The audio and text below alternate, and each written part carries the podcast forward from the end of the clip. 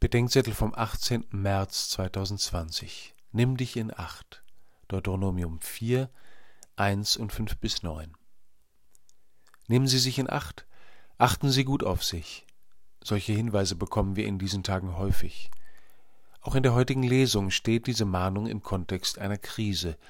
Es ist die Krise der Wüstenwanderung, des bevorstehenden Einzugs ins gelobte Land und der Ansteckung von der Verehrung fremder Götter, ihren Bildern und dem Anspruch ihrer Macht. Aber die Zuhörer des Mose sollen hier nicht auf zu vermeidende Übel, sondern auf in der Geschichte empfangene Gaben achten.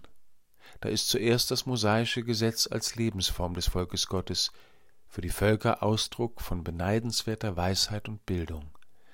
Dann geht es um Achtsamkeit auf das, was sie selbst erlebt und gehört haben, von Ägypten bis durch die Wüste. Krise als Zeit uns zu erinnern, wo wir Mut oder Führung, Schutz oder Rettung geschenkt bekamen, oft von den Menschen und immer von Gott.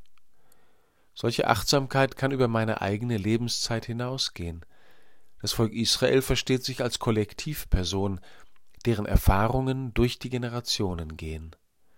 Mein Vater war ein heimatloser Aramäer, beginnt das Glaubensbekenntnis Israels, und dann wird die Geschichte vom Auszug aus Ägypten bis heute in der ersten Person Plural erzählt.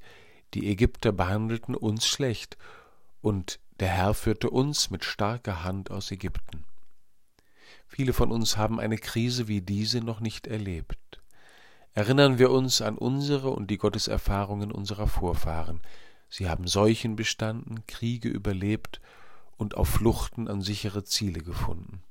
Und darin liegt eine Verheißung auch für uns und unsere Kinder und Kindeskinder.